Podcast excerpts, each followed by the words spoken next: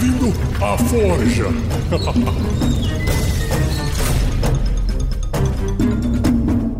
Uma produção RPG Next.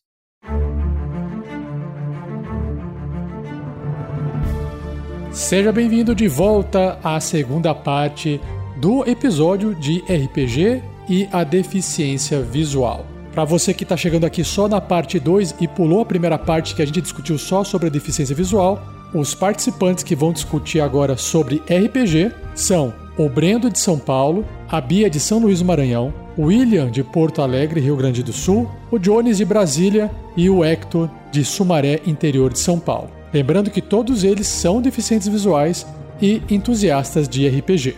Espero que você goste dessa parte 2. Peço desculpa novamente pela qualidade do áudio dos participantes, mas a gente segue com a mesma qualidade da parte 1, onde o áudio não é aquelas coisas, mas a gente fez o melhor que pôde para poder entregar esse bate-papo para você, tá bom? Então, fique com o episódio e boa diversão.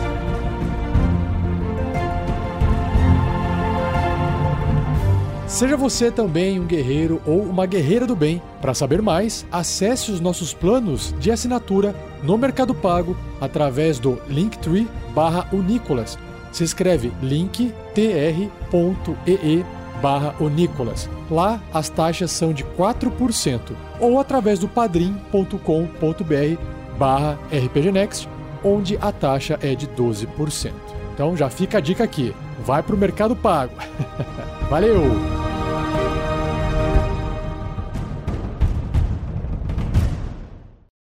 Fala, tarrasqueanos, tarrasqueanas, padrinhos e madrinhas do RPG Next, beleza?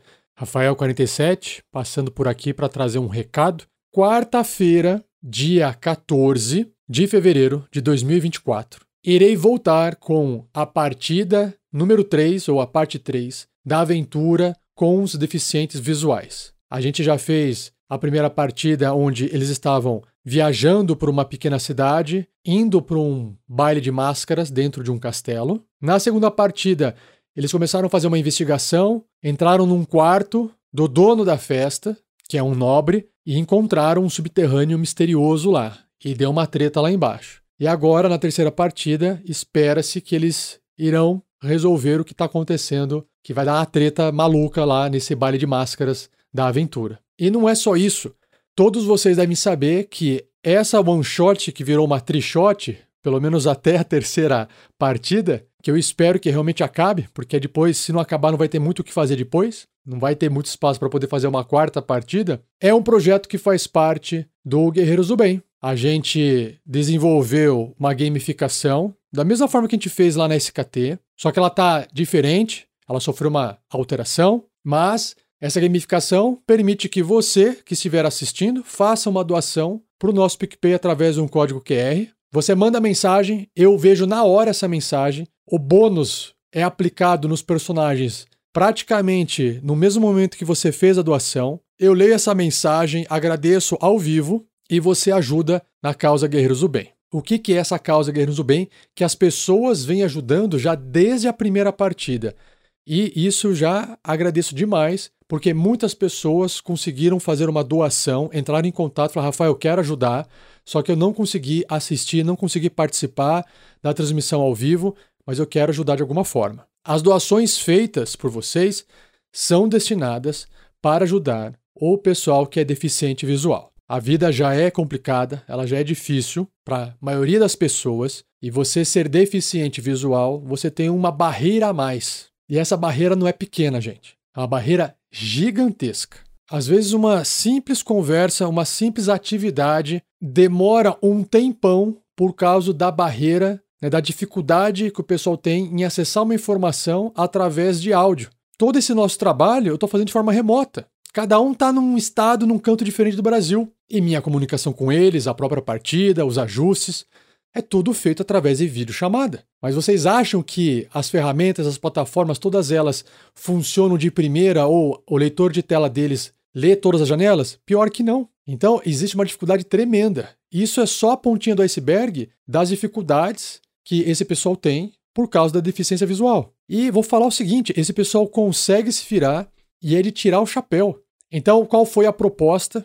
E aqui eles já perceberam isso os jogadores já perceberam porque Chegou o processador na casa de um para poder fazer upgrade do computador, chegou headset para o outro, chegou câmera para o outro, chegou memória para o outro. Eu aproveitei a doação que vocês fizeram e reverti para os próprios jogadores. O pessoal tem computador em casa que tem como dar uma melhorada, mas por causa dessa, dessas limitações, ou falta de conhecimento, ou dificuldades financeiras, eles não iriam fazer essa melhoria. E eu fiz questão de trazer essa melhoria para eles, ao invés de pegar o dinheiro e doar para uma casa que cuida de cegos, que também poderia ser uma ajuda, mas por que não ajudar quem está em contato direto conosco? Então, nessa terceira e última partida, vocês vão poder ver imagens melhores, áudio melhor, de alguns que estavam com áudio ruim. O Brendo, que havia ficado de fora, eu consegui colocar ele para dentro do Foundry. Ele não estava conseguindo entrar no Foundry, porque o computador dele não aguentava.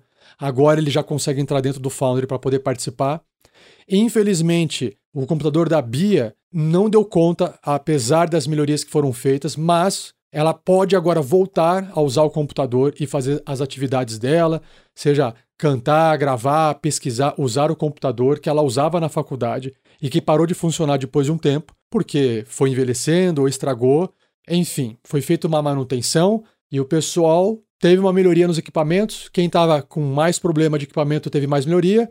Quem já estava bonzinho, melhorzinho, ficou do jeito que estava ou recebeu um ajuste menor. Enfim, houve uma distribuição das doações feitas por vocês para ajudar esse pessoal, mas a gente precisa de mais. Eu tive que fazer uma escolha aqui ou ali, o dinheiro vai para cá ou para lá, e até tive que gastar um pouco mais tirando dinheiro do bolso. Porque você vai descobrindo que tem uma coisinha aqui, outra ali, você tem que dar um ajuste, compra uma peça a mais, e aí você acaba gastando a mais. Sai um pouco fora do planejamento. Mas como tem essa terceira partida ainda para ocorrer, eu espero que o pessoal apareça para fazer mais uma última doação e a gente poder fechar. E não se preocupe, todos vocês que estão doando ou até já doaram, eu estou mantendo um registro de quem doou, eu fiz fotos, vou explicar o que é que foi feito com o dinheiro num vídeo futuro. Será feito o vídeo onde eu explico o que, foi feito, eu conto e, obviamente, do vídeo eu extraio o áudio e você também vai poder ouvir isso em podcast. Assim todo mundo fica sabendo o que é que foi feito, o trabalho que foi feito. Então, assim, com a sua ajuda, com a sua participação, com qualquer doação que você puder fazer, mesmo que você não participe da transmissão ao vivo, se você puder fazer uma doação para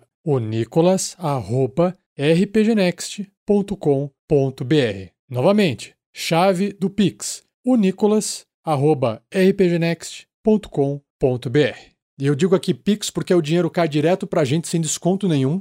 Se você fizer uma doação no Super Chat do YouTube, por exemplo, esse dinheiro vai para o YouTube, o YouTube fica com 30% e só depois que acumular 100 dólares, ou seja, 500 reais arredondando, doados, que aí eles transferem para a gente e demora mais umas semanas para poder chegar.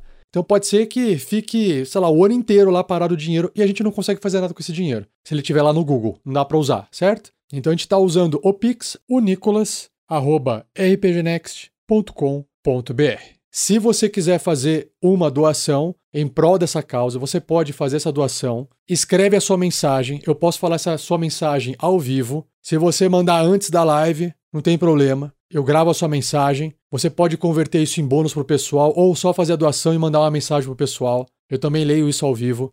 Se você mandou depois da partida, você pode falar, Rafael, tá aqui, ó. Eu sei que já foi, perdi aqui a data, já acabou a aventura, tá aqui a doação, quero ajudar o pessoal lá. Eu consigo pegar isso e ajudar o pessoal, porque eu não vou fazer esse vídeo de imediato. Precisa de um preparo, né? Eu preciso criar um roteiro, explicar o que eu vou fazer, juntar as imagens. Tem um certo trabalho. Então, pode ser que você esteja ouvindo esse áudio agora depois que já acabou, já passou esse dia 14 de fevereiro de 2024 sei lá, passou uma, duas semanas, estamos ali em março. Qualquer coisa, manda um recado pra gente, manda uma mensagem. E aí, já acabou a campanha, posso doar ainda para ajudar? Tenho certeza que vai ser muito bem-vindo, tá bom? O pessoal vai adorar, vai agradecer e a gente tá fazendo bem para essa galera, ajudando esse pessoal a poder ter mais independência. Ainda mais quem é cego, que depende da tecnologia. Então, assim, nunca vai ser um desperdício. Sempre vai ser usado em prol de ajudar a galera. E a gente está convertendo essa doação na compra de equipamentos de tecnologia, melhoria dos computadores. Mas depois no vídeo eu vou exemplificar. Eu tenho a lista de todos os itens que foram comprados. Eu gastei horas e horas pesquisando para poder tentar pegar o preço mais barato das peças, para poder ter o melhor custo-benefício. Eu fiz o dinheiro que vocês doaram valer. Não saí comprando qualquer coisa, só ah, o dinheiro não é meu, meu, vou comprar isso aqui. Não. Falei, eu tenho um orçamento limitado, eu tenho que conseguir ajudar todo mundo com esse dinheiro. No caso da Bia, teria que trocar de computador para poder fazer ela conseguir entrar no Foundry, por exemplo. No, no caso dela, não tem jeito. Tá, eu tentei de tudo, mas pelo menos agora ela tem computador, está funcionando o áudio, ela consegue fazer gravações. Então, pelo menos tem alguma ferramenta lá que funciona agora. O Brendo, mesma coisa. Né? Tinha lá um computador, mas ele desligava, não aguentava rodar quase nada, e agora a coisa está estável. E assim, ainda são ajustes e máquinas com peças antigas, com peças que você só acha no Mercado Livre porque não se fabrica mais, né? são estoques antigos. Então, gente, R$ 1.600 para ajudar cinco pessoas com informática, isso é muito dinheiro? Não é quase nada, né? Mas mesmo sendo pouco, eu consegui fazer muita coisa. E é isso que eu vou querer mostrar para vocês depois nesse vídeo do Guerreiros do Bem. Então, se você puder participar, faça sua doação para o Nicolas no PicPay. Gente, pode doar cinco reais. Não pensa assim, ah, só vou doar cinco reais, puxa vida, vai, vou passar vergonha, vou doar, não tenho mais dinheiro. Gente, eu faço vários apoios para vários projetos de RPG, eu dou cinco reais. Nossa, Rafael, mas que micharia. Gente, eu dou para vários projetos. E olha a quantidade de horas que não só eu, mas outros integrantes da equipe gastamos para poder fazer tudo isso acontecer, tudo isso funcionar. Então existe também né, um trabalho aí por trás que se você fosse quantificar pela quantidade de horas trabalhadas, seria um custo gigantesco. Então, a nossa participação no Guerreiros do Bem é fazer isso acontecer. Mas a gente precisa também da ajuda de vocês. A gente quer a participação da comunidade, porque eu acho que todo mundo junto, todo mundo unido, todo mundo contribuindo, colaborando, a gente consegue fazer muito mais e ir mais longe. Se depender só de algumas pessoas, vai ficar sempre um projeto pequenininho, fraquinho, que vai ajudar pouca gente. Então, conto com a sua colaboração, conto com a sua doação. Quem vai agradecer é o pessoal necessitado, são os deficientes visuais, tá bom? É isso, chega de falatório, falo demais, mas acho que era importante eu trocar essa ideia com vocês. Boa diversão, pessoal. Abraço.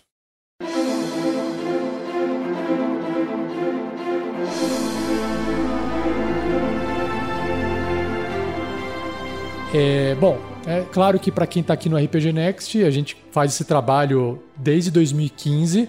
E eu lembro, eu vou, eu vou trazer da minha memória, Brendo. Eu lembro que um dia você mandou mensagem, ou foi pro RPG Next, ou foi para mim. Eu não lembro agora onde que eu vi a sua mensagem, mas você escreveu no Messenger do Facebook, é, comentando, explicando, falando que você conheceu o RPG Next, e a gente começou a trocar ideia, conversando por aí. Eu realmente não lembro se foi através do RPG Next ou se foi da minha conta pessoal, mas acho que não tem. Só não conta tem... pessoal. Foi a conta pessoal. E a gente foi trocando ideia, você foi, você elogiou o trabalho, foi ah, que legal, você falou que era deficiente visual, que por ser áudio era legal, tal, tal. A gente foi criando uma amizade assim. E aí o Brendo, um belo dia, mandou uma nova mensagem, fazendo mais um outro comentário. É super querido, o Brendo foi muito, muito bacana, assim, muito legal, é muito gente boa. E aí eu já me simpatizei fácil pelo Breno desde o começo. e aí um dia eu falei assim: ah, vamos jogar aí um RPG então, vamos fazer um. Aí emendei, vamos fazer uma partida, já vamos fazer um Guerreiros do Bem. Você conhece gente com deficiência visual, vamos fazer uma, uma, uma partida de RPG só com deficiente visual, já vamos transformar isso no Guerreiros do Bem, lá, lá, lá. E aí, estamos aqui. Aconteceu um monte de coisa, foi o ano passado, mas a gente já vinha conversando Sim. já há anos, né, Brendo? Bastante tempo já, né? Já, na verdade, a gente começou a conversar mesmo, Rafa. Foi numa live que você estava fazendo, montando a parte ali do covil da Linhit, do, do, do SKT.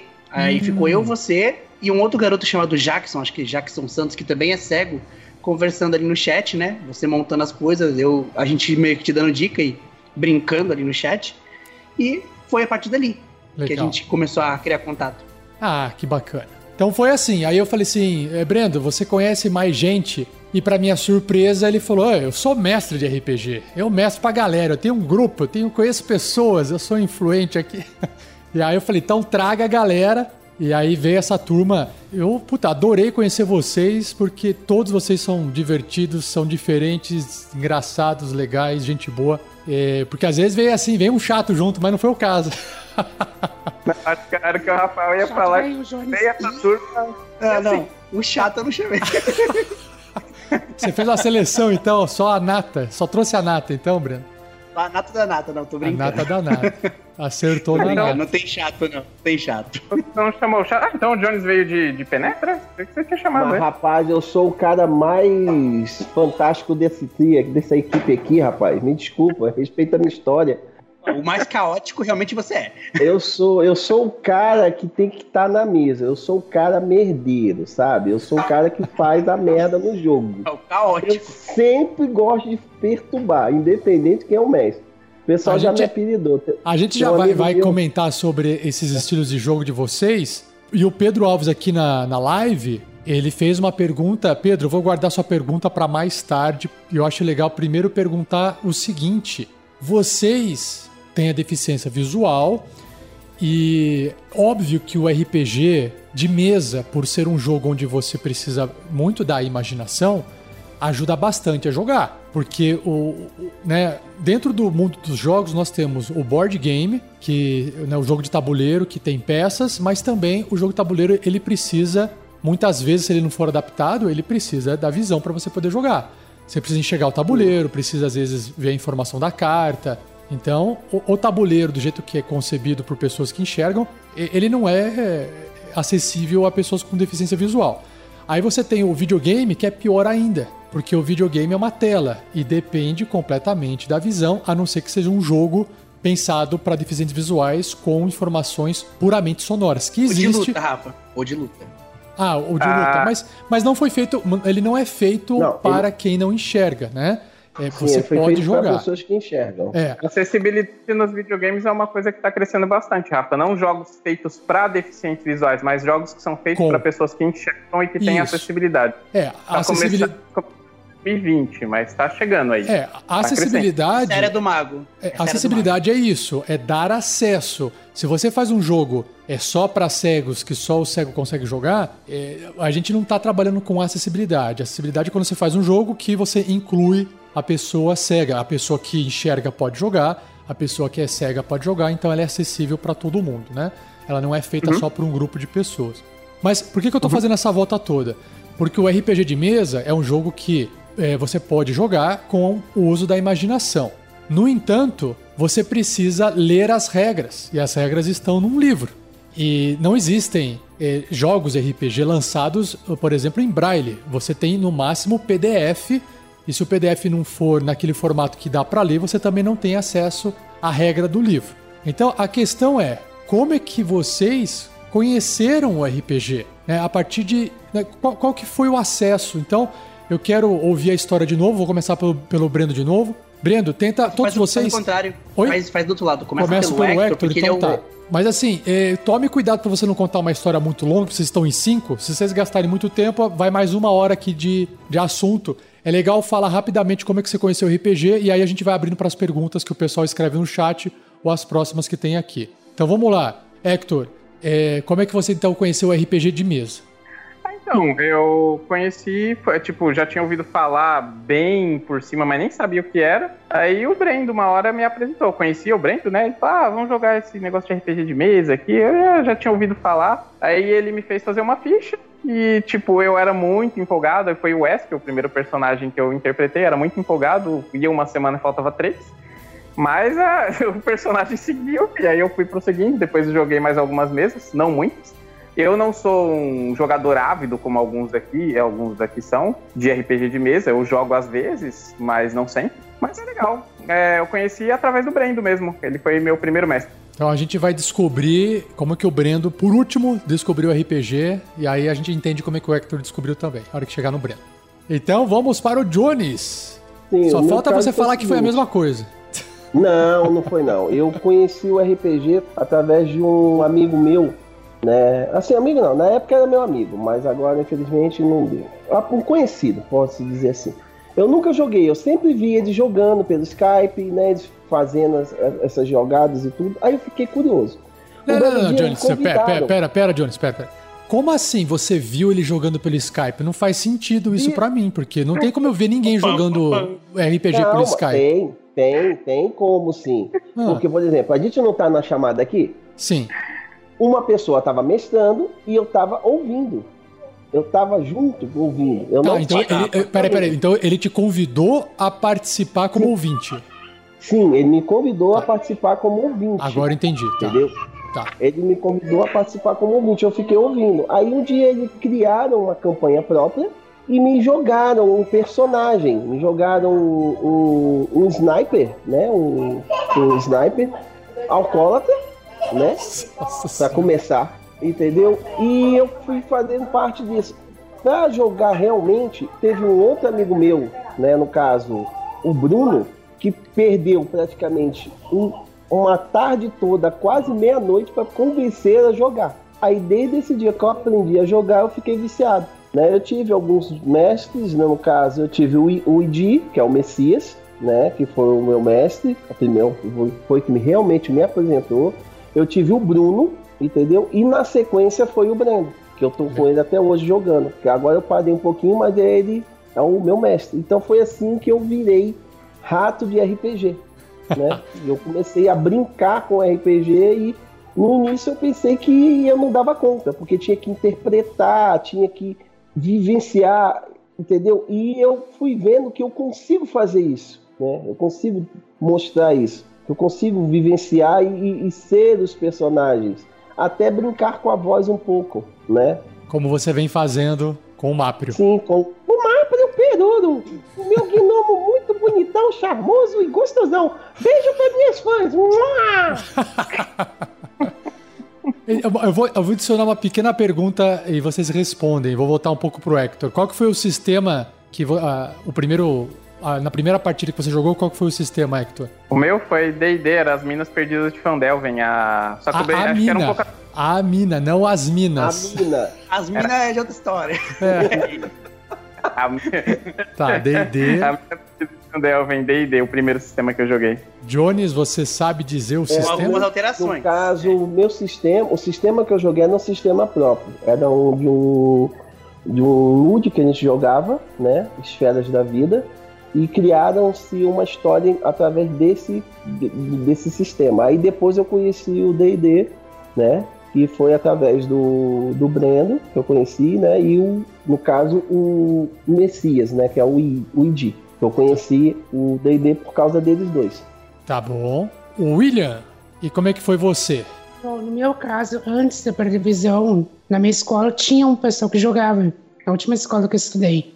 E ele, ao ver eles se reunindo, às vezes falavam, só que nunca me convidaram. Depois que eu perdi a visão, os amigos da minha prima estavam falando, ah, vamos lá que tá na hora da nossa partida. E eu perdi do que eles me falaram que era RPG. E ele- eles até me convidaram pra mim jogar. E eu falei, mas como é que eu vou fazer? Como é que eu vou ter acesso a esse negócio, a ficha? E eles falaram, ah, a gente lê. Só que no dia eu acabei tendo que voltar para casa para fazer outras coisas, porque no outro dia eu ia ter médico pela manhã. Então, vai passando tempo, tempo. Conheci uma, a Nick, que é uma amiga nossa, minha do Brenda, pessoa que tá na chamada. Ela falou que ia jogar RPG, tava conversando com ela, e eu pe- pedi para conhecer. Daí ela me apresentou um Brenda. Daí a primeira que eu comecei a jogar foi D&D, foi SKT. Ah, por isso que o Breno tá ficando por último. O Breno já tava, já sabia. Ele Sim. quer fazer o fechamento. Não, Tá. pior que não. Nick, beijo, querida. Ah, é, Nick, beijo. Bruno, um abraço pra você, meu querido. Japa também, Dia, a galera toda que tá curtindo a gente aí. Ah, não, folgado. Meu. É uma brincadeira, porque o Bruno jogou de anão na minha mesa minha. Vamos então pra Bia. Vai lá, Bia, conta a sua experiência. Meu primeiro contato, quando eu conheci RPG, adivinha? Foi através do Brendo. Quem diria? Ele também Ficando tímido.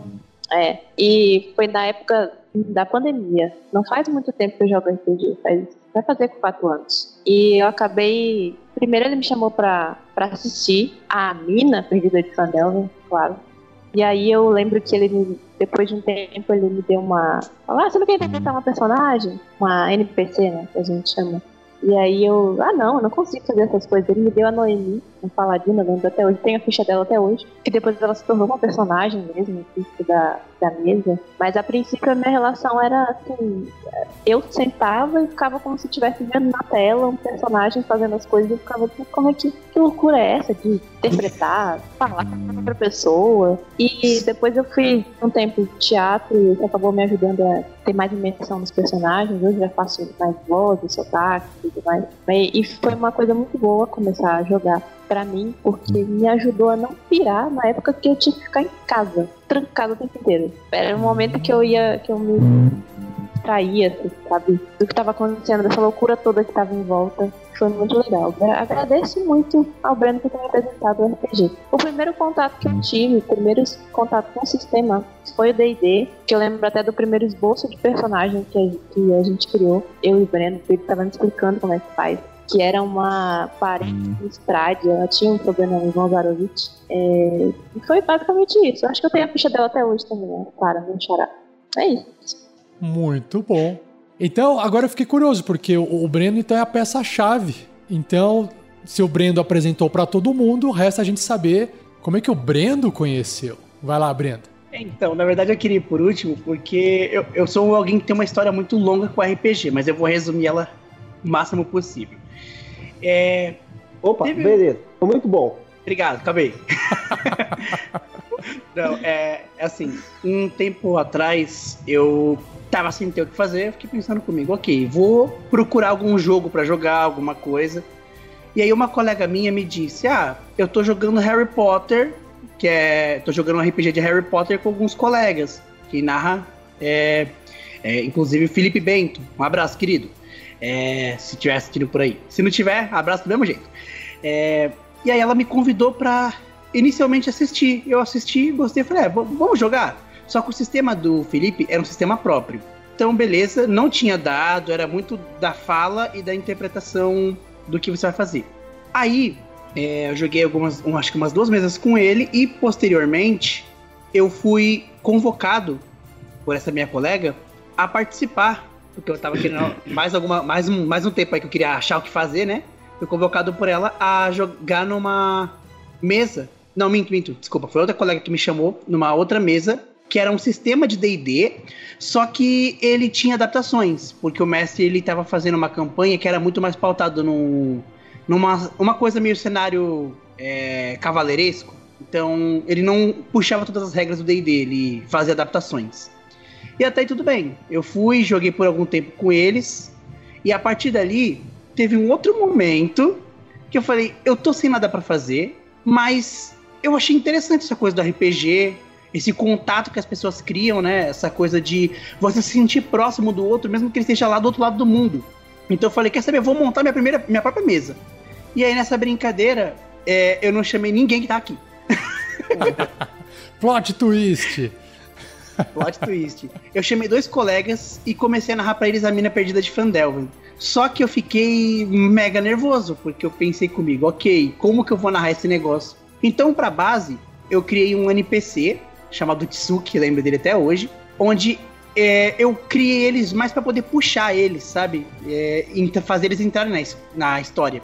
E aí, nesse processo, foi quando é, uma outra amiga se interessou ela acabou entrando também. Beijo, Thalia. Depois, eu acabei chamando o Hector, eu. que também entrou. E, o, e, essa foi a primeira mesa do Hector comigo. Espera um pouquinho, Brendo. É, outra... é o Hector Meirelles? É, é o não, não, não, não, não, não, não, não, tá errado. É o Hector Meirelles. Aquele, é. aquele rapaz moreno, forte, bonito? Não, é de, de branco de olhos azuis, gente. Esqueceu. okay, tá. Branco de olhos azuis.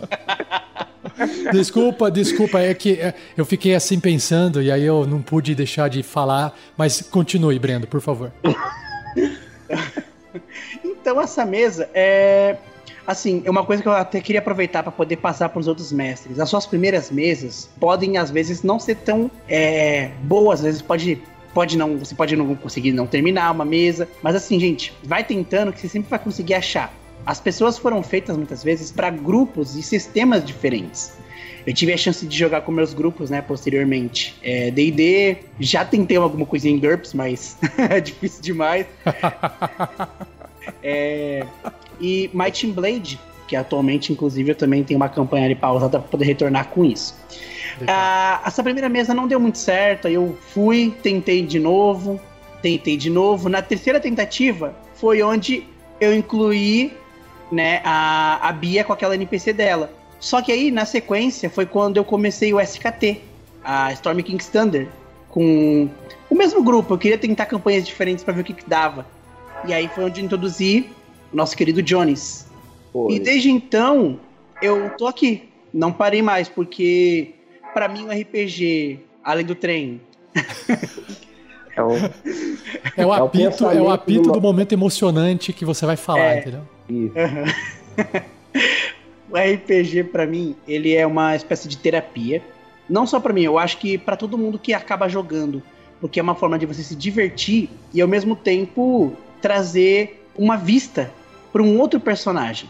Tanto que na segunda mesa que eu joguei, talvez por ser ator, por ter um pouco mais de facilidade com isso, eu até que peguei isso muito rápido. Às vezes eu tinha que mutar meu microfone pra não, pra não dar uns gritos de dor que o meu personagem sentia quando tava sendo queimado. Mas enfim. Nossa senhora. É. E- Sim, a gente leva muito a sério.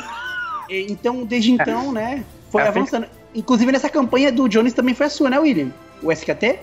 Sim, foi. Eu, eu conheci o SKT foi no dia 31 de julho de 2021. Foi quando eu criei minha conta no Discord. Você tá vendo? Eu nem sabia. Aham. Tá vendo? Foi assim, Curiosidades. é, o, o William tava lá, ele assistiu uma sessão nossa, eu falei o seguinte, aí, mano, quer jogar? Bora? Assisti duas. Quando eu terminei de assistir a segunda, tu e a Bia me ligaram. E eu fiquei, não, como é que eu vou jogar isso? Não é para mim. Daí vocês na chamada fizeram, improvisaram um negócio ali comigo. E tu viu isso aí? Foi que eu criei o Bárbaro. Meu primeiro Bárbaro. Grande Atauapa. Enfim, então em base a isso, é, eu posso dizer que eu tenho mais experiência com RPG como mestre do que como jogador. Pô, que legal. É, é, a ponto de curiosidade, eu também joguei duas mesas com o mestre que meio que apresentou RPG pro Brendo, que é o Felipe Bento também. Joguei duas mesas com ele. Ele é bem criativo. Ele geralmente pega uns sistemas que já existem e adapta e cria uns sistemas novos. Ele gosta de fazer isso. Todos os mestres que eu tenho fazem isso, incrível. menos o Rafa, menos o Rafa e o Hélio. Inclusive, beijo, Hélio.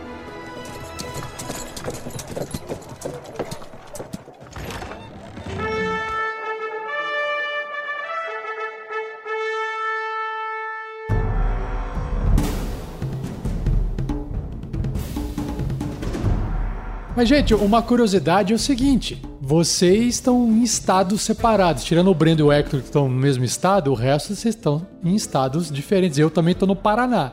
A questão é: vocês se conheceram. eh, por exemplo, Brendo, começar com você ali. Porque assim, você falou, ah, conheci o RPG, mas você conheceu o RPG com a. Como chama a pessoa lá que te apresentou?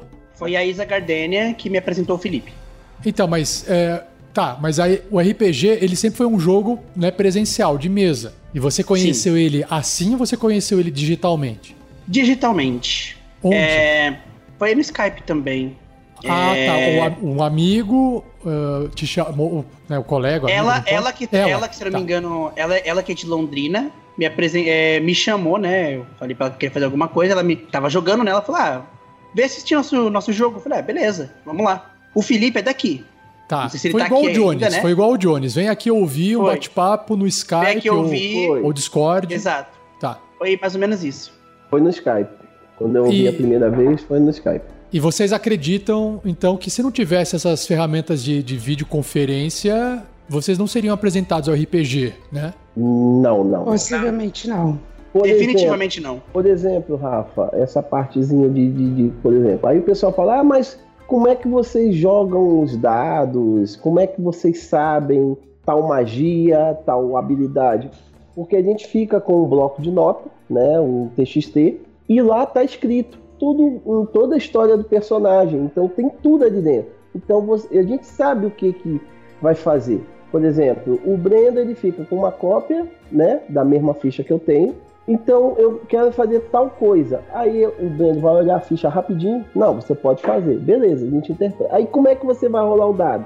Tem várias formas. A gente tem uma mesinha virtual que graças a Deus a gente descobriu. Quem descobriu foi até os meninos, o, o Bruno, o Japa, o Lobo, são meus amigos, amigos do Brendo também, da Bia do pessoal, que descobriu essa mesa pra gente. E a gente usava. Depois a gente descobriu o Discord, né? Que tinha como rolar dado pelo Discord, pelos bots. né, os bots de, de, de dado. E a gente lê na tela do computador por escrito, entendeu?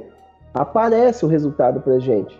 Aí assim que a gente joga o RPG digitalmente. Se alguém for fazer esse tipo de pergunta, a gente já, eu já estou dando mais ou menos uma, uma resumida do que, que é, entendeu? Como é que a gente faz. Hum, exatamente. Uma coisa que é legal, que eu estou gostando, por exemplo, eu tinha curiosidade em jogar no Foundry.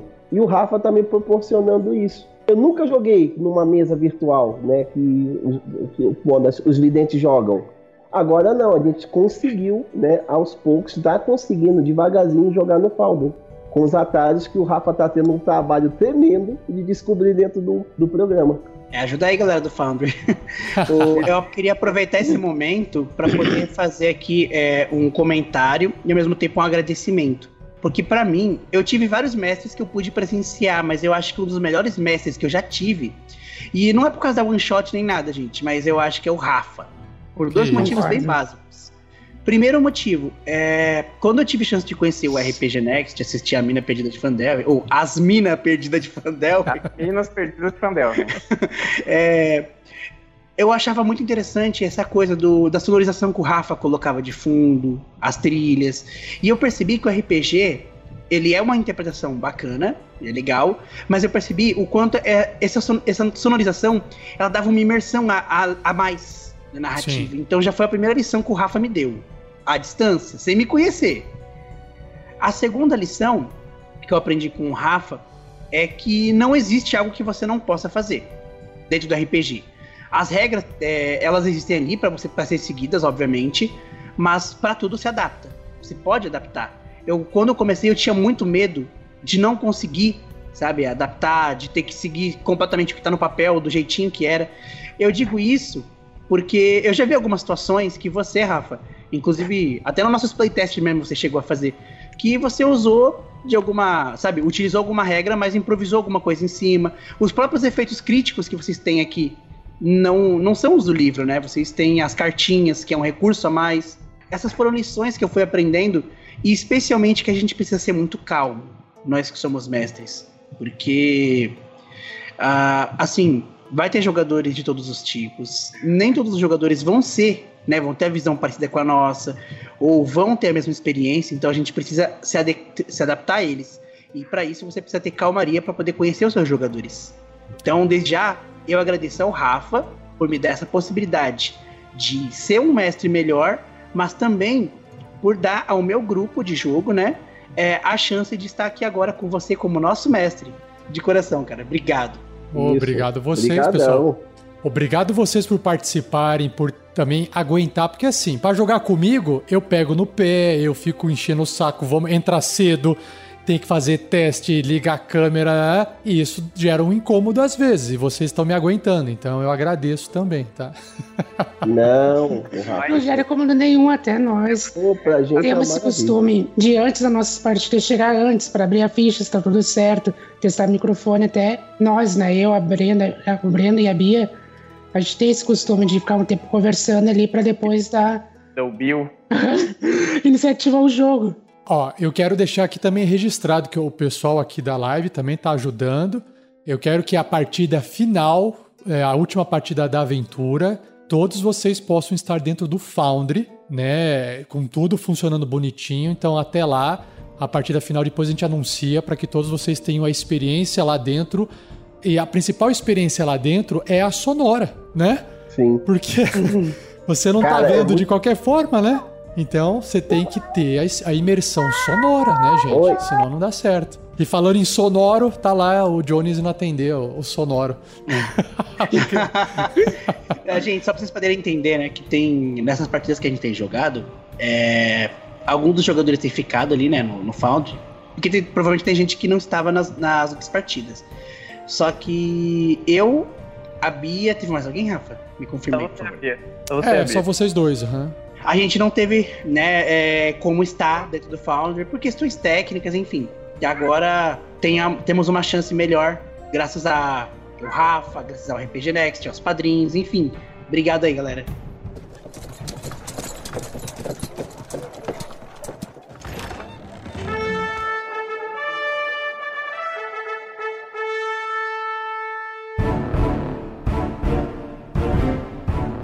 Eu vou fazer aqui um paralelo, pessoal, porque eu sou professor de né, universidade, poderia ser professor de outro nível escolar, isso não importa.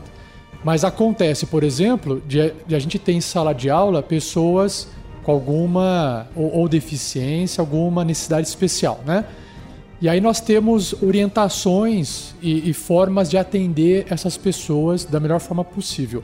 E quando a gente recebe a orientação, eu vou, eu vou até falar para vocês o seguinte: você lê a orientação, a gente, um exemplo, uh, dar atenção, tirar as dúvidas, explicar mais de uma vez, se precisar de mais tempo para poder executar uma tarefa, permita que tenha mais tempo, blá blá blá. Tem uma série de eh, passos ou uma série de coisas para você tomar cuidado. Aí quando a gente vê aquilo, eu penso assim, poxa, isso aqui eu não, eu não vou fazer só com essa pessoa, isso aqui eu já faço com todo mundo. E acho que é a mesma ideia pro RPG, entenderam?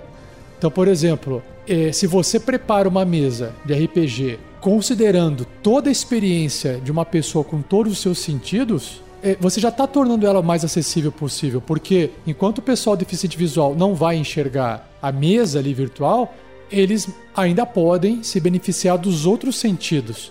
Uma descrição com algumas informações mais detalhadas, principalmente efeito sonoro de ambiente, música de combate, música de suspense.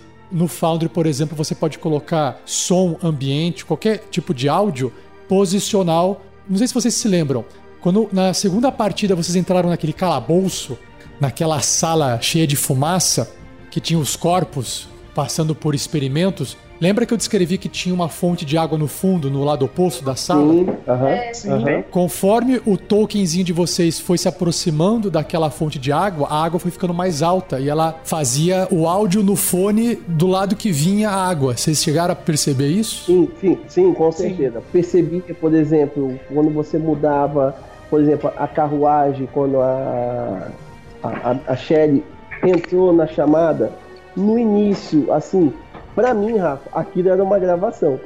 Sim, pra todo mundo.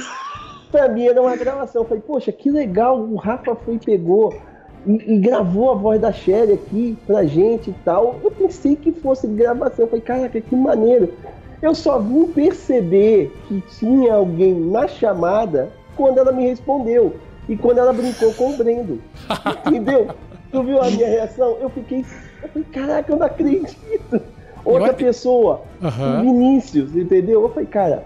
Aí eu fiquei assim, eu falei, cara, não, não é, é, não é, é, não é, é, não é. Aí depois ele falou, eu falei, caraca, quer dizer, eu tava tão imerso dentro do faldo, do- dos efeitos, dos sons que estavam ali em volta, que eu nem me imaginei que tinha outras pessoas junto ali com a gente, entendeu? Eu pensei que era só a gente. Então, aí, olha só, eu abusei da deficiência visual de vocês. Eu sabia que vocês não iam conseguir enxergar a pessoa entrar no Skype.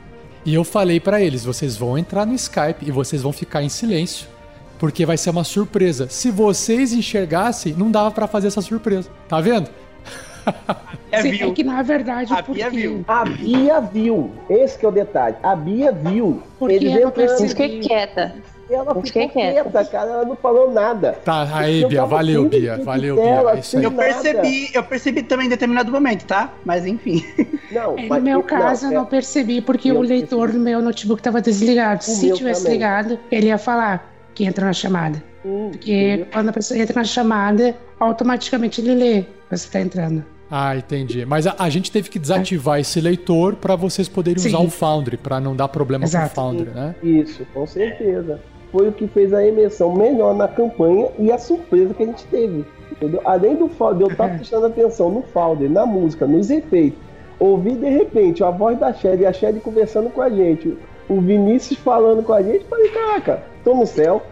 A propósito, fala Mas essa imersão, por causa do som, é, é muito, muito legal. Eu não pude estar no Foundry na hora, na live, né? Mas depois eu vi, eu fui é, assistir no YouTube e uma amiga minha estava assistindo, a, tava na live, e ela disse, nossa, parecia que eu tava na carruagem com vocês, ouvindo Ah, É o bacana. som. Até elogiou que você escreve bem, Rafa Tyler, né? desde Tyler, se estiver por aí. Ah, Então legal, a, a legal. gente fica mais imerso, assim. Parecia, quando eu tava aqui jogando com vocês, e depois quando eu fui ver no YouTube, parecia outra sessão. E, e, gente, hoje em dia com a inteligência artificial, é, eu fiz uma descrição ali, eu escrevi algumas cenas, eu peguei o texto que eu escrevi, joguei no, no chat GPT, por exemplo, e falei assim: olha, estou jogando uma aventura de RPG com deficientes visuais, o que mais que poderia ser colocado de descrição aqui que utilizem de outros sentidos para poder melhorar a imersão da cena.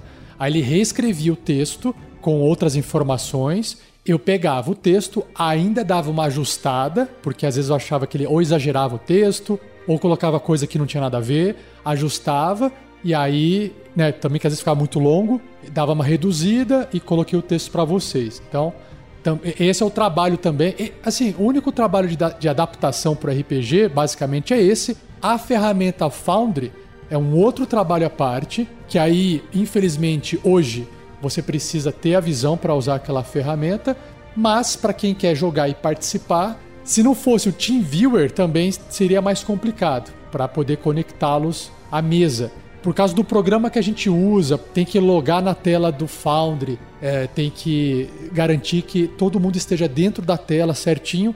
Para eu poder garantir essa experiência para os jogadores, eu conecto no, com o Team, TeamViewer na conta de cada um e faço essa conexão para a gente também não perder muito tempo, né? Porque é trabalhoso. Eu queria até, ó, eu quero compartilhar com vocês, né, uma experiência que é, é da minha percepção que enxerga. E eu sei dessa da dificuldade que vocês têm, porque assim, vocês quando me mandaram a ficha de personagem de vocês em bloco de notas, é desesperador. porque... Ah, é muito feio. Muito Por que, que é desesperador? Porque assim, ó, eu vou tentar explicar. Quando você tem uma ficha de personagem, uh, existe um trabalho que o designer faz, é o designer gráfico. Ele faz um trabalho de alocar as informações em blocos para que quando você bate o olho, você encontre as informações com mais facilidade. Informações mais importantes, elas ficam mais destacadas ou numa posição onde você bate o olho com mais frequência, por exemplo. E então o, o, visual da ficha é quase como se fosse um tabuleiro de um jogo. Ele tem informações em locais diferentes. Então você bate o olho e você vai fazendo uma varredura visual buscando a informação que você quer. E aí você acha um bloco de informação e aí lá dentro você olha os detalhes. Num bloco de notas, o texto ele está em linha, ele está cadenciado. É uma palavra atrás da outra. Ele não tem essa estrutura. Então, se você quer achar, de repente, qual a magia que o seu personagem faz, você não tem que começar a ouvir o texto desde o começo. Nome de personagem, alinhamento, não sei o que, não sei o que. Nome de personagem, não sei o que. História, blá blá blá. Aí você vai passando. Magia, ataque, blá blá blá. Não sei o que, não sei o que, blá blá blá. blá. Aí, magia, você fala, ah, é aqui. Então, vocês gastam um tempo gigante para achar aquela informação, entenderam? Claro que daria para cadenciar em blocos também uh, a ficha de personagem se ela tivesse escrita, por exemplo, numa HTML, por exemplo, onde você poderia simplesmente saltar entre os títulos, né? É um outro trabalho esse. Mas assim, é, eu, eu sei dessa dificuldade que vocês têm quando eu, vocês me mandam essas informações, eu vejo, caramba, é assim que ele tem que ler, né?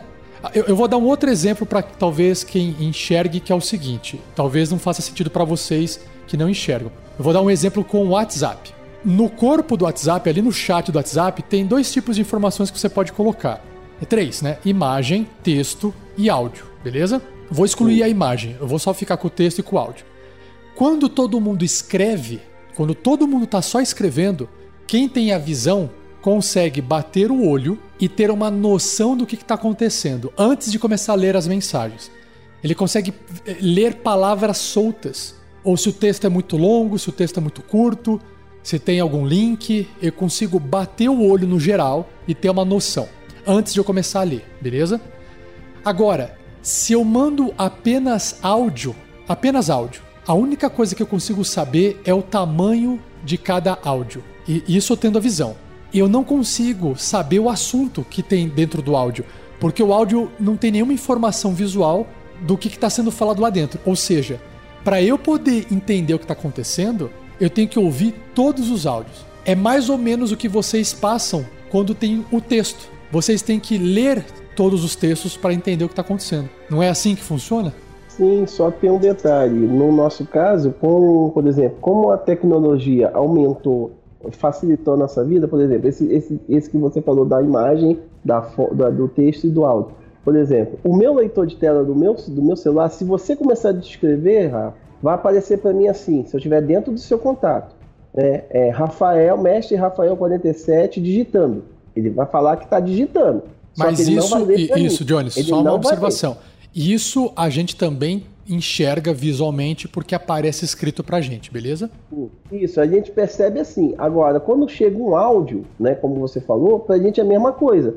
A gente não vai saber o motivo, o que, o que tá Exato. escutando aí, Exato. entendeu? Você vai ter que ouvir. Pra você ver como é que a galera facilitou tanto a vida da gente, que antigamente, se a pessoa falasse baixinho, desse jeito, devagarzinho, quase morrendo, você ficava doido, não ficava? Pra, pra então ouvir a mensagem toda. O que, que a gente faz? Tem um botãozinho ali, ó, rapidinho, você bota desse jeito, rapidinho, Bruno, a voz do cara vem mais rápido. Então facilita pra gente. Entendeu? caso, Eu não sei se pra vocês que enxergam é assim. Sim, É pra todo mundo. Fica bem mais fácil. Sim. Então, caso, no facilita. caso, o Rafa falou na questão da ficha. Normalmente a gente tenta gravar o máximo de informação possível, ou a gente utiliza o comando aquele, o Ctrl F. Digita ali uma palavra-chave, dá Enter, ESC, já encontra a palavra.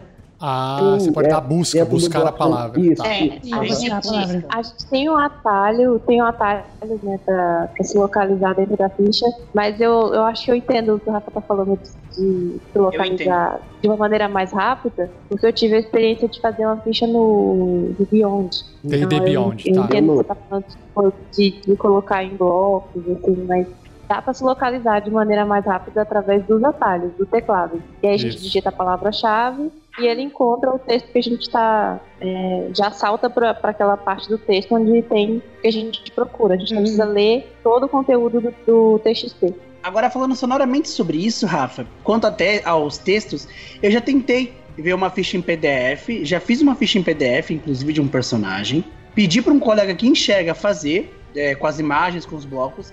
Assim, tem uma coisa que eu detesto quando você vai fazer um PDF, é as imagens, porque as imagens, quando a gente está lendo, ela- ele não lê a imagem, ele coloca lá, tipo, gráfico sem rótulo etiqueta, gráfico sem rótulo etiqueta, e repete isso mil vezes. É, botão, também tem isso também, botão. Mil vezes, se for necessário. Vai estar lá repetido. Só que, quando você tá procurando aqui, por exemplo, tá lá marcando as abinhas, né? É, raça, alinhamento, nananã. Ele não vai ler as informações completas. É, na, na versão que o meu colega fez, ele não lia, é, por exemplo, a raça, humano. Ele não lia humano. Ele só lia a coluna de baixo e não a coluna de cima. É porque ele não foi Então- feito para leitor de tela, certo? Por isso que dá errado. Exato. Sim. Exatamente. E pra piorar, é, Beer Audio, é, Foundry, VTT, enfim, esse tipo de programa, eles são feitos, Jones, William e né, vocês que não têm visão nenhuma, eles são feitos geralmente à base de imagens, onde essas imagens contêm o texto. Então, nosso leitor de telas, aí é que ele não tem realmente eficácia nenhuma. É quem tem que criar essas ferramentas são pessoas que ou estão preocupadas com essa questão sonora ou uma própria um desenvolvedor cego também, que sente na pele a dificuldade de não ter a visão e quer desenhar, projetar algo sonoro para poder ajudar quem não enxerga, né? Aí tem que vir do É, desenvolvedor. pra trabalhar nisso, para trabalhar nisso, eu acho que o programa principal, inclusive, se tiver algum é, produtor aí que queira desenvolver alguma coisa, inclusive cego ou não, é, eu acho que talvez a, a primeira ponte que vocês podem tentar iniciar nesse teste é com QR Code. QR Code não, perdão. É. OCR, OCR. OCR, OCR? OCR. Mas o que que é OCR? OCR é um software, Tá. no caso. Na verdade, por exemplo, com a gente que lê o usa o leitor de tela, um exemplo, o NVDA, o OCR vem como se fosse um addon. Um, um, um, um aplicativozinho pequenininho que fica dentro do, do, Leitor de telas. do leitor de tela. Por exemplo, o mouse, você não clica, Rafa, para arrastar o tokenzinho, Sim. ele usa o papel do mouse. Com o NVDA que a gente usa, a gente pode fazer isso. Por exemplo, tem alguns card games, alguns jogos, que a gente consegue jogar, que a gente coloca no nosso, no nosso leitor de tela e a gente consegue navegar por dentro do- do- do- do- dos jogos.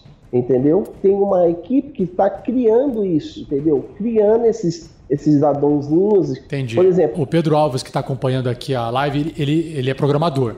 Então ele manja das paradinhas. Ele escreveu aqui, ó. Ele Oh. falou assim, ó. OCR é uma tecnologia que permite o software fazer a leitura de imagens e extrai textos. Como se a gente Entendeu? tirasse uma foto de uma página do livro com texto e o OCR transforma isso para texto que abre no editor, por exemplo.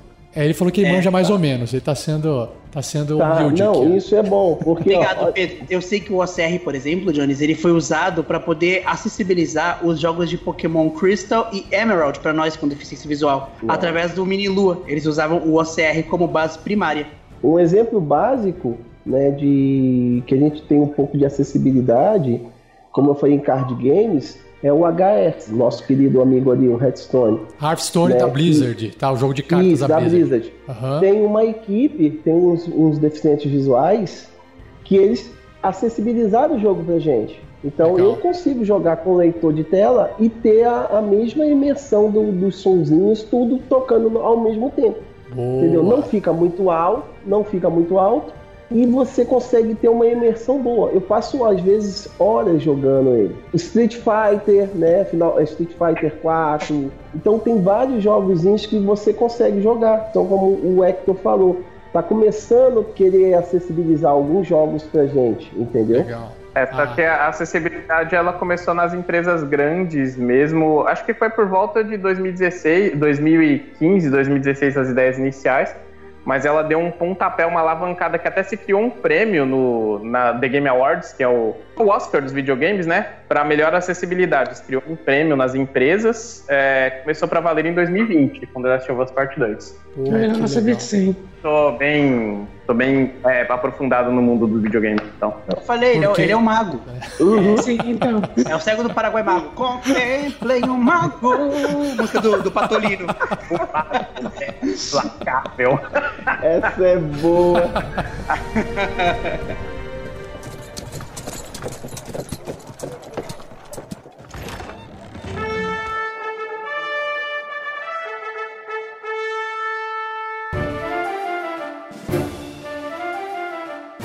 Assim, eu deixei algumas perguntas aqui ainda separadas, mas elas dariam aqui mais umas quatro horas de bate-papo, tá? Então, eu vou fazer o seguinte: eu vou eh, selecionar uma, uma, uma das perguntas aqui para a gente poder fechar esse papo sobre RPG e deficiência visual e cada um pode dar uma resposta se quiser. Pode ser assim? Pode. Pode ser. Vai lá, Rafa. Eu, eu selecionei a seguinte pergunta aqui, que é o futuro do RPG e da inclusão, né? É, quais é, opiniões que vocês têm né, sobre esse futuro do, do RPG né, de mesa no que diz respeito à inclusão de pessoas com deficiência visual? Ou seja, quais mudanças você gostaria de ver na comunidade e nos materiais de RPG para torná-los mais acessíveis para pessoas com deficiência visual? Olha lá, foi exatamente a pergunta que o Pedro fez. Ó. Vocês têm alguma ideia de como deixar o RPG mais inclusivo?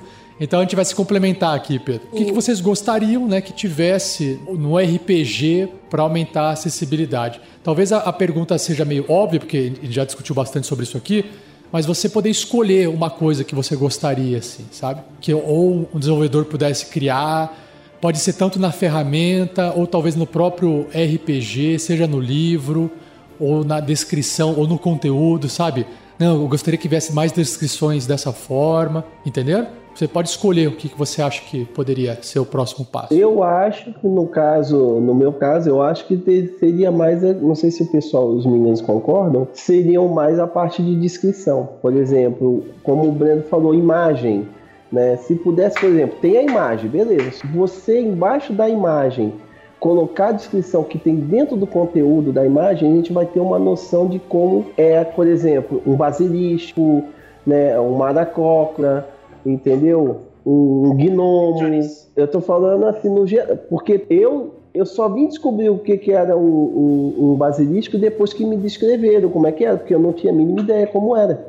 Entendi. Em algumas um basilisco é um cobrão. Isso, só foram me falar depois, que eu, eu falei, como é que é isso? Aham. Eu não sabia. Do ponto de vista comercial, de um livro de RPG que sai de uma linha de produção, né, de uma gráfica, quanto mais páginas ele tiver, mais caro ele vai ficar, tanto para produzir quanto Sim. que o cliente final. Então, eu até entendo desse ponto de vista que encurtar essa descrição ou não colocar essa descrição, porque a imagem já está lá, está resolvido para quem enxerga. E a maioria das pessoas enxerga, né?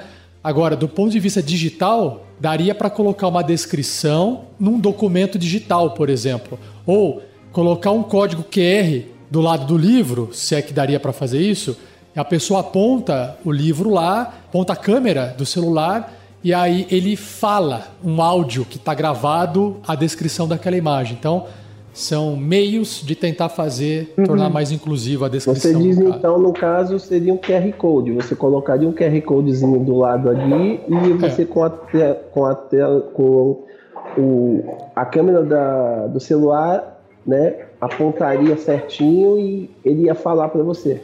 É, um exemplo. É, poderia ser, Sim, porque não, é aí o é código. QR ele não vai ocupar muito mais espaço, dá para colocar ali no meio da imagem, entendeu? Ou no cantinho.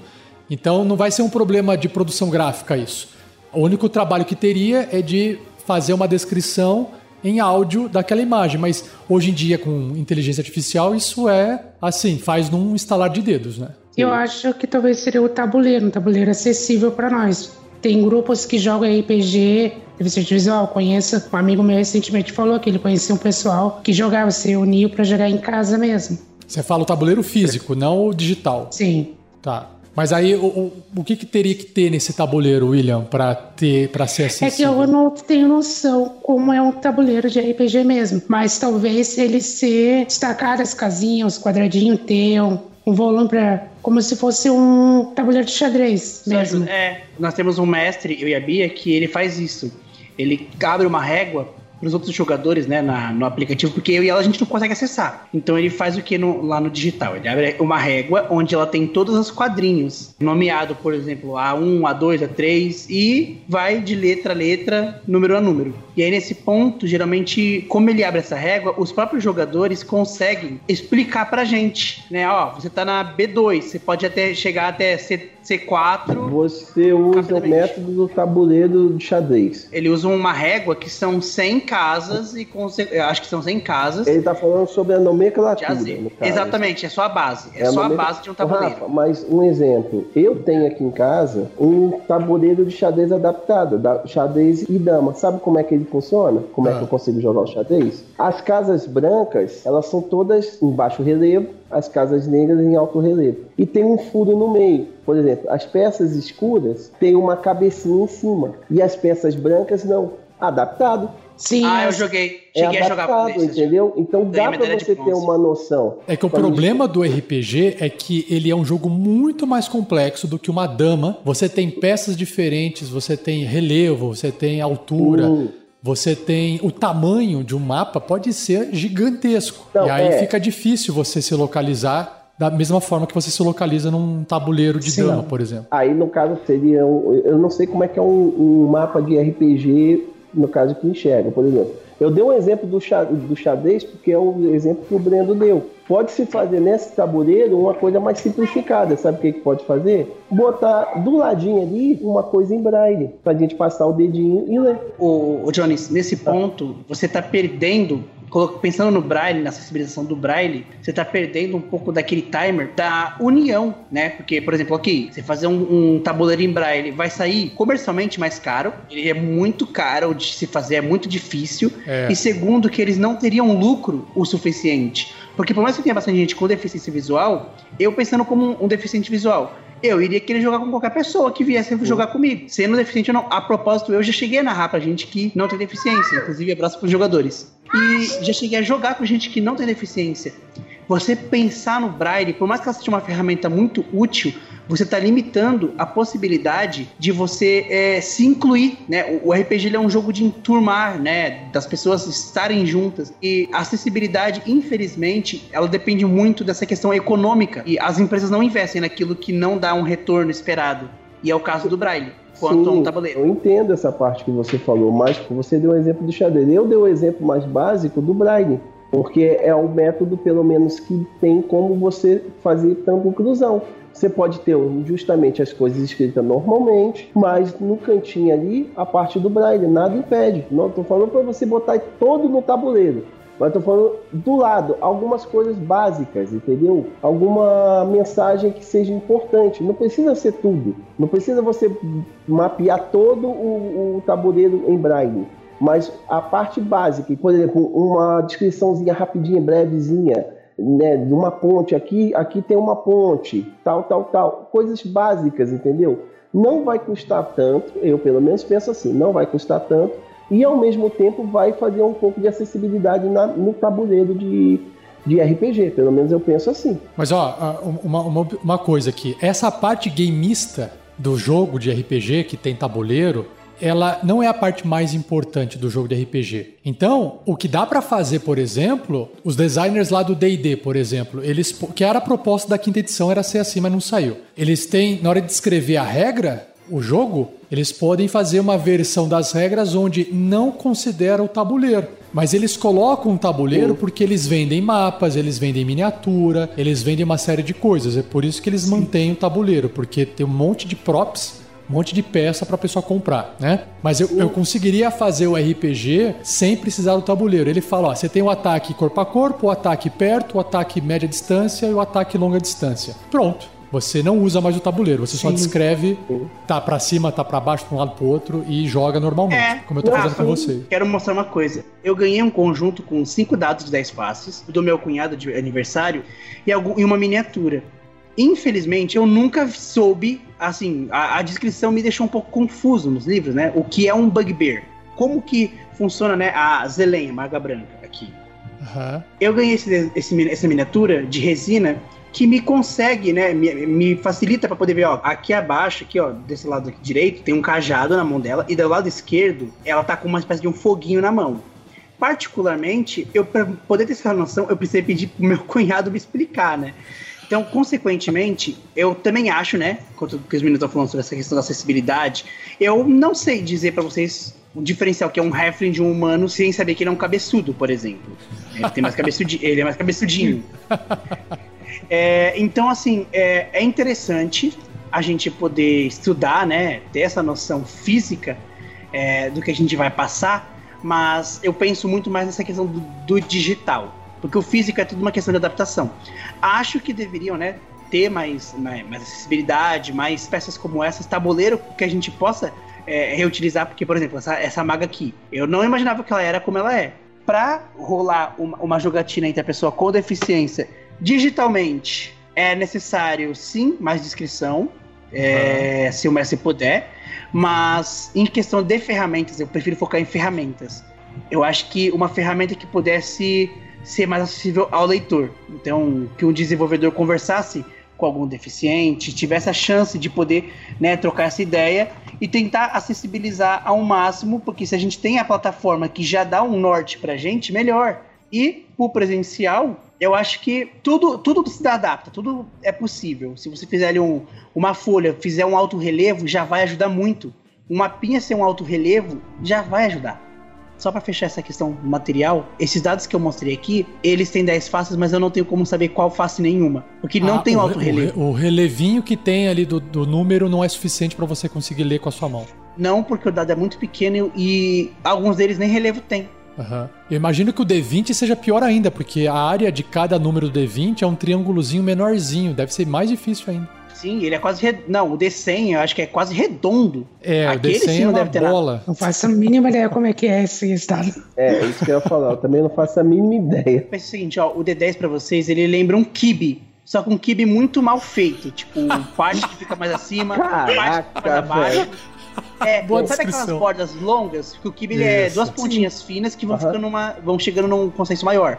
Essa Isso. parte que é maior, pense em umas pontinhas que ficam acima, outras que ficam abaixo. Ele não é reto. É, ó, é um kibe, é um kibe. É o kibe ele tem, ele tem como se fosse duas pirâmides, né? Do, do, dois dois cones, um, um, em cima, um virado pro outro.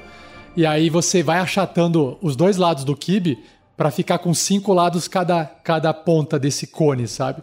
Aí você tem o, o dado de 10 faces. Bem, agora toda vez que eu estiver comendo um kibe, eu vou lembrar do, do, do, D10. do D10, cara. Eu tô comendo um D10.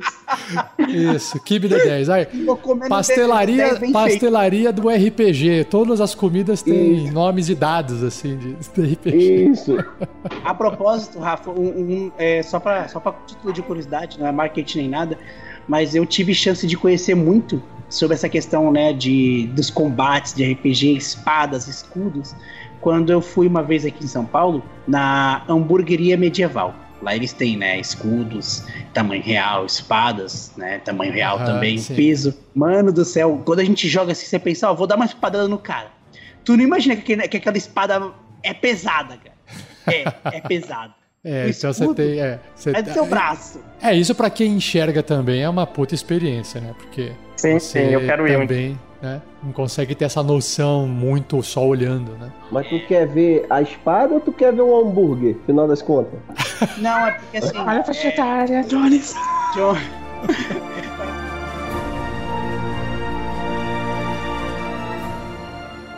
Eu queria que a Bia e o William comen... a William já comentou da foto o Hector e a Bia então pra gente poder fechar desse para responder né, essa, essa opinião sua do que, que você gostaria que tivesse. Vamos, vamos fazer com a Bia então, depois a gente passa pro Hector.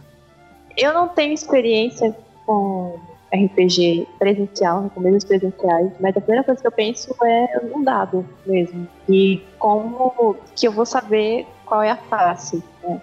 Aham. Então é a única coisa que eu consigo pensar para presencial, né? Talvez pudesse ter um, alguma maneira. Talvez o relevo pudesse ser mais, mais relevo. Resumindo, você quer um kibe mais acessível. Isso, exato. O problema do dado dele ter o relevo pra cima é que prejudica ele parar na mesa pra mostrar o É, resultado, né? é. Esse que é o problema. Tem isso também. A minha experiência é digital, né? basicamente com RPG é digital. Eu tenho visto muitos livros, né, versões digitais, livros físicos, e eu gosto muito disso. Por favor, continue, isso ajuda muito. A gente consegue ter acesso, né? Quando o livro vem na versão PDF, dá para ler. Apesar de ter esses inconvenientes do leitor ler o código da imagem, né, um monte de gráficos e tudo mais, é meio chato, mas dá para relevar. Ah, que bom. Quando eu fiz lá o Regras do D&D 5e, que eu li todo... Li o livro do D&D, eu li o livro do monstro, né, o livro do jogador, do monstro e o livro do mestre. Também com, essa, com esse intuito de dar essa acessibilidade para quem não consegue ler o livro. Ou não sabe ler, ou não tem acesso à versão em português, por algum motivo, né? Eu faço muito uso desses vídeos, sabe, dos podcasts, para ter acesso, às vezes, a alguns conteúdos que eu não consigo nas versões digitais, ou por é, problema de incompatibilidade com o leitor por conta de formato, ou algo do tipo. Se você possibilita, por exemplo, o Discord, ou possibilita utilizar contraste, né, inverter as cores, ou alguma coisa que tem uma, uma opção em algum site aplicativos possam ajudar com isso, isso não vai afetar em nada quem vai utilizar, quem vai abrir esse site, que não tem nenhuma deficiência, porque são ferramentas diferentes para uso diferente, mas todo mundo consegue usar. Se eu tenho leitor de tela, o meu, meu computador vai abrir, vai ler normalmente, não vou precisar apertar nenhum botão nem nada. Se você não tem, você não precisa, ele vai abrir, vai ler do mesmo jeito, o programa não vai afetar o jeito que você usa e todo mundo fica feliz. Sim. É, Uma vantagem do Foundry é que ele tem módulos que você pode instalar. E às vezes tem um desenvolvedor de algum módulo que pode incluir ali alguma coisa que ajude nesse aspecto, tá? De dar acessibilidade para o Foundry.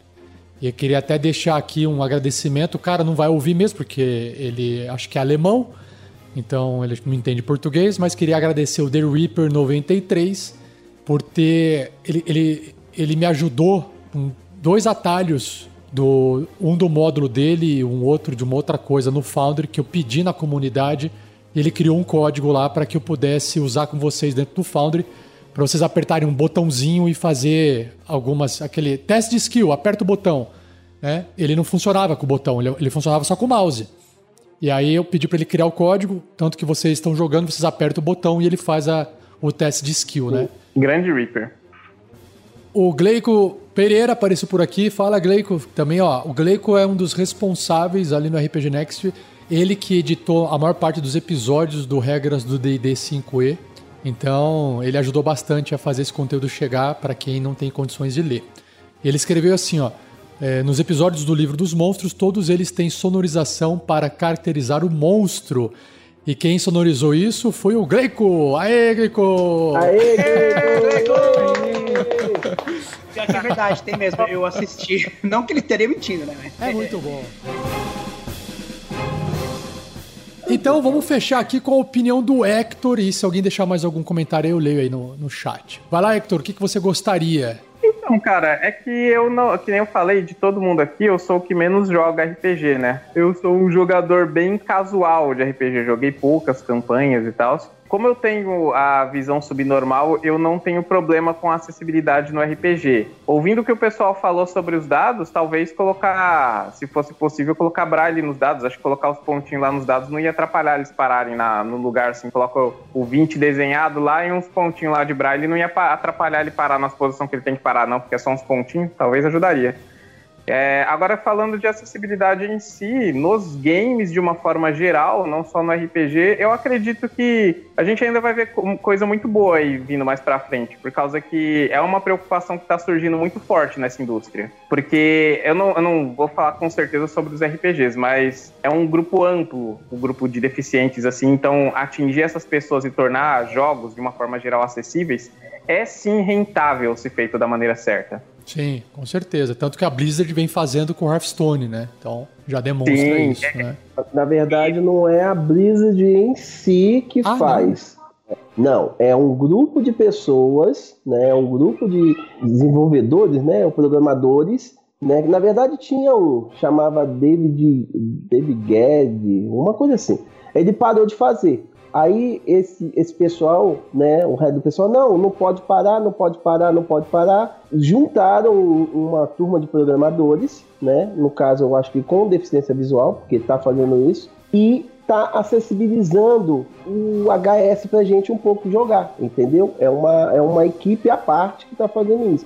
A gente já acionou a Blizzard, fizemos campanha, eu digo fizemos porque eu fiz parte de, disso. Eu estava na frente disso de tentar acessibilizar mais o, o jogo. A Blizzard até ouviu a gente, falou que ia fazer, mas era para futuro, não era agora. Tá. Mas ao mesmo tempo tem esse grupo de pessoas que está colaborando com a gente, que a gente pode jogar um pouco de HS. Que por sinal então, é gostoso. Retiro mas, aqui o, o agradecimento é, no, à Blizzard.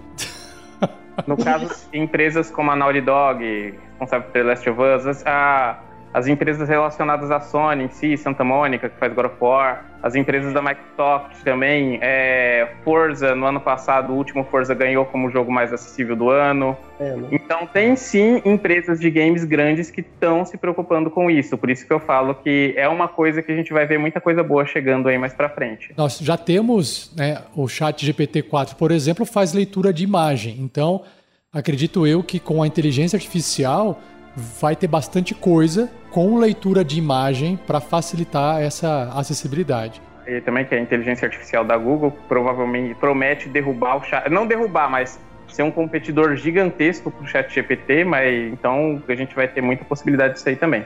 E assim, é, a, a né, que o Vini falou mesmo, a gente, de vez em quando, quando tem chance, faz baixo Senado, né? Faz petições ali para poder acessibilizar mais jogos mesmo, enfim. Tem toda uma, uma movimentação aqui dentro, né? E fora é, da nossa deficiência, né? Pessoal deficiente em si.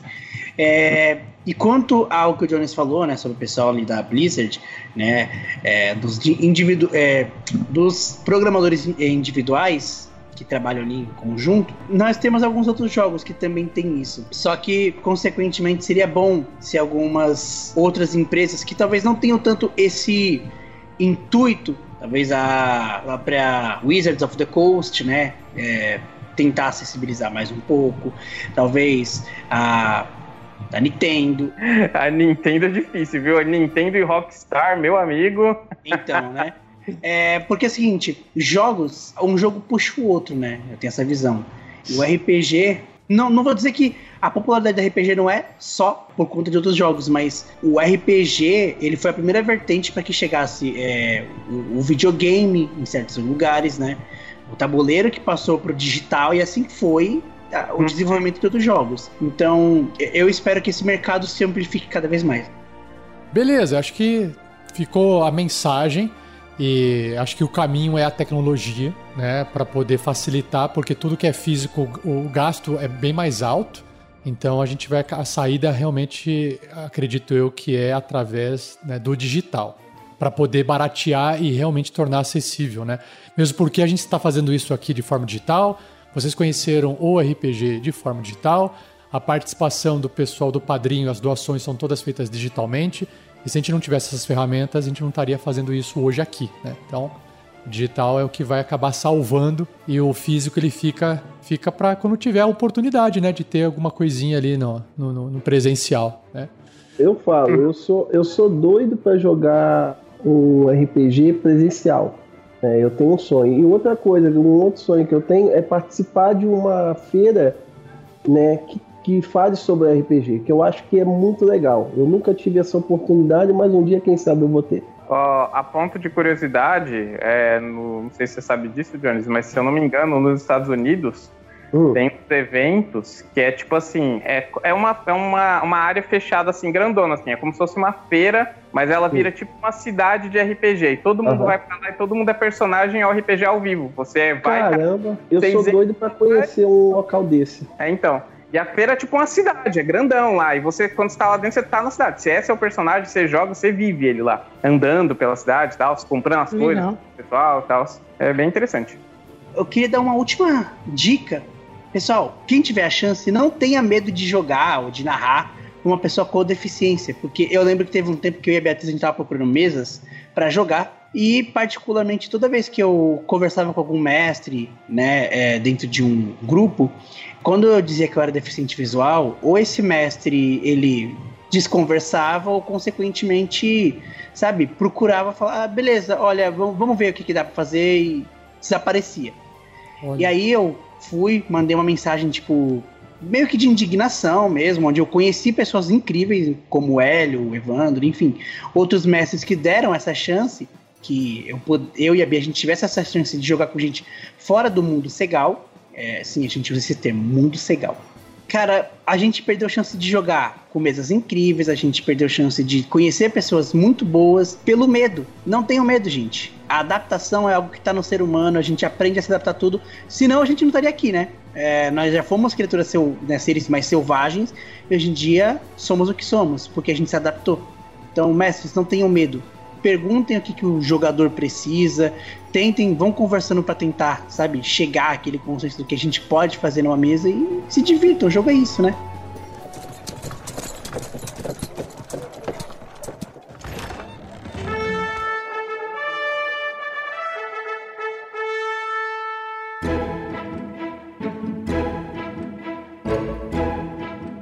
que papo enriquecedor. Nossa, a gente poderia ficar aqui horas e horas. A gente tá perto de completar três horas de transmissão só com bate-papo.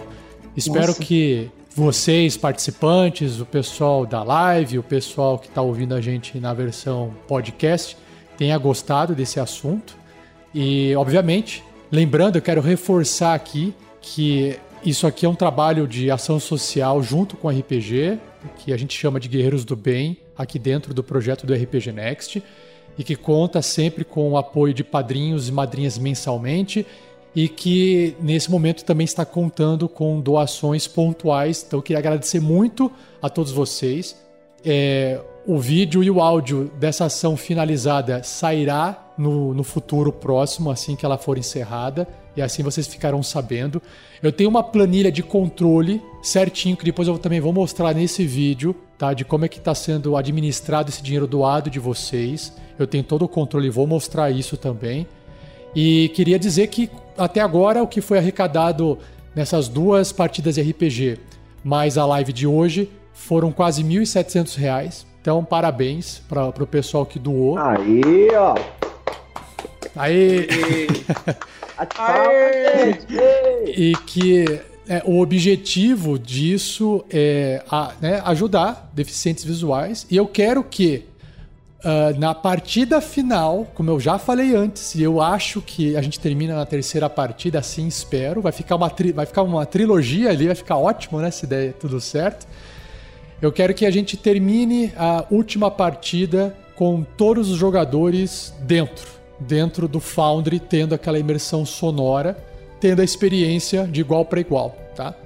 Então até lá, uh, eu ainda vou preparar esse, essa reta final, a aventura tá pronta, mas a gente precisa dar um tempinho para que eu consiga é, testar o computador do Brendo, se vai ter condições de entrar na, na no Foundry. Uh, o da Bia também está na manutenção. E a hora que voltar para ela, a gente também vai testar se vai entrar dentro do Foundry, tá? E a gente não vai. Eu não vou colocar uma data aqui agora para dizer quando é que a gente faz essa partida final, porque eu não quero prometer uma data e depois não dá para né, fazer a aventura nessa data, porque eu não consegui colocar todo mundo dentro do Foundry, porque eu dependo dessa. de aguardar um pouquinho a parte técnica da, do conserto das máquinas, né? Mas isso só está podendo ser feito porque existe toda uma comunidade ajudando e trabalhando para isso acontecer. Beleza? Então eu queria mais uma vez agradecer e fica aí de novo o Pix na tela, né, o código QR e o endereço, o nicolas@rpgnext.com.br para você ajudar. Certinho? E Rafa, eu quero agradecer você, né, por proporcionar isso pra gente e agradecer, né, que eu brinquei, né, aqui em casa que eu recebi um presente do Papai Noel. E o Papai Noel me ajudou bastante. Obrigado aí, Papai Noel, né? Que, que me ajudou a, a, melhorar mais a minha máquina, né? Porque como a máquina é nova, mas a memória dele ele tinha uma, uma vaga memória, né? Agora não, agora o bicho tá parecendo ver até meu pensamento. Quando eu penso em mexer, mexer nele, já ligou. o bicho tá legal. Então eu quero agradecer o Rafa e agradecer os padrinhos aí do, do RPG Next. E a todo mundo, né? Valeu, brigadão, hein, Rafa? De coração. Que isso, pessoal. Vocês merecem. É, é importante que vocês eh, tenham o máximo de independência possível para que vocês possam continuar jogando RPG, para que vocês possam ensinar outras pessoas a jogarem RPG, para que vocês possam né, multiplicar isso, né? Então, para isso a gente precisa é, de recurso digital, né? A gente precisa de tecnologia, hum, beleza? Com certeza. Então é isso. Boa noite! Boa noite aí, pessoal. Quem quiser deixar dúvidas, perguntas, Eu... só botar no comentário aí que a gente vai respondendo. Isso. Perfeito. E, e eu também quero mandar todos, um abraço pro meu querido amigo Bruno e o projeto dele, Sociedade de Aleatoriedade. É só procurar no YouTube aí, eu faço parte com a galerinha lá. Beleza? Sociedade de Aleatoriedade. Valeu, é. Bruno. Tamo junto. Valeu, gente. Valeu, pessoal. Obrigado. Valeu, Obrigado por fazer parte dessa história. Tá. Eu, obrigado aí, tá sendo um prazer fazer parte disso aí, tá sendo bem legal e tá sendo uma boa experiência. Meu computador aí também já deu uma voada a mais aí. Acho que todos eles. Obrigado, gente. É, Sim, depois eu, eu conto, eu fa... depois eu vou contar certinho tudo que foi feito. Fica pro programa final do Guerreiros do Bem. Fechou, deem tchau, deem tchau, pessoal. Aqui, pro pessoal tchau, que enxerga, a gente, dá tchau, a gente dá tchau com a mão na frente da câmera. Deem tchau. Falou, abraço. De Falou. Valeu! Beijo do Bardo! Beijo do Mapre! Valeu, pessoal. Obrigadão. A gente se vê. Fiquem atentos que a gente vai anunciar quando é que a gente volta com essa parte 3 da aventura. É, um baile de monstros e máscaras. Alguma coisa assim. Agora me fugiu o nome da aventura. baile de monstros. Valeu, pessoal. Isso.